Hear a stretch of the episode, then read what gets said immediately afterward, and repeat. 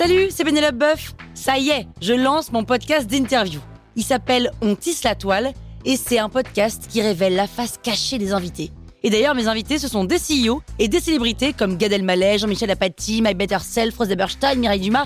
Et évidemment, je pose des questions qu'on n'ose pas toujours poser et je leur fais faire des tests, des challenges, je leur fais jouer l'harmonica, grignoter des trucs, bref.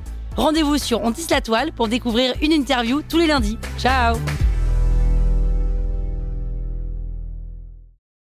Sur écoute. Salut, c'est Aurélie Moulin. Vous voulez vous démarquer sur Instagram? Vous êtes au bon endroit. Un épisode par jour et vous aurez fait le tour. Vous allez bâtir votre communauté. Power Angels.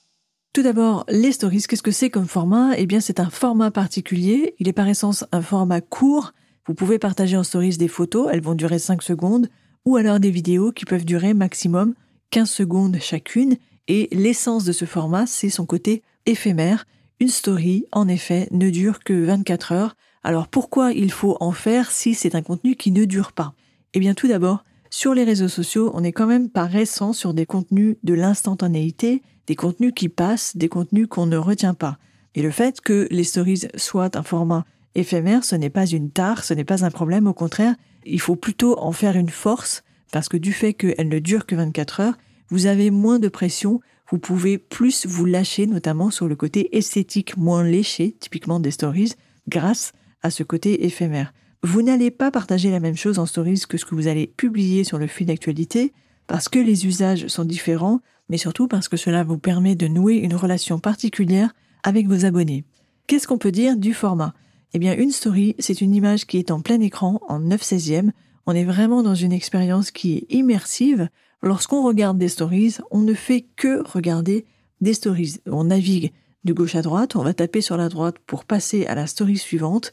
Et quand on regarde des stories, on n'a pas de perturbation. On ne voit pas, par exemple, les interactions des autres. On n'est pas attiré par les commentaires de ce que peuvent penser d'autres personnes qui auraient éventuellement vu ce contenu. Il n'y a que nous qui regardons ce contenu. C'est une relation spécifique entre nous et la personne qui a publié ce contenu. Du point de vue de l'usage, on va plutôt en stories partager le quotidien, on va partager les coulisses, on va partager l'envers du décor, on va parler en face caméra. On peut également écrire du texte sur les images, on peut ajouter des gifs animés, on peut ajouter des stickers d'interaction comme des sondages, et on peut aussi relayer des posts du fil dans les stories. On peut vraiment faire beaucoup, beaucoup, beaucoup de choses. Elles peuvent être très riches esthétiquement, graphiquement, mais elles peuvent être aussi très dépouillées. Il n'y a vraiment pas de règles. Enfin, les stories vous permettent d'établir une relation spécifique avec vos abonnés. C'est une relation qui est exclusive, qui est privée, qui est secrète carrément, parce qu'en fait, personne ne voit. Si vous avez fait beaucoup de vues sur vos stories, personne ne voit si vous avez obtenu des interactions, et depuis ces stories, vous allez recevoir des réactions, vous allez recevoir des messages privés, et cela va vous permettre de nouer cette relation privilégiée avec ses abonnés, et vous allez aussi pouvoir vendre grâce aux stories parce que il va s'établir une relation de confiance entre vous et les personnes qui regardent. Alors certes, les stories sont nettement moins vues que les posts du fil. En général, une très très bonne performance, c'est 20% de vos abonnés qui voient vos stories, mais la moyenne, c'est plutôt autour de 10% de vos abonnés, alors que les posts du fil sont généralement vus entre 30 à 50% de vos abonnés. Il y a une grande différence.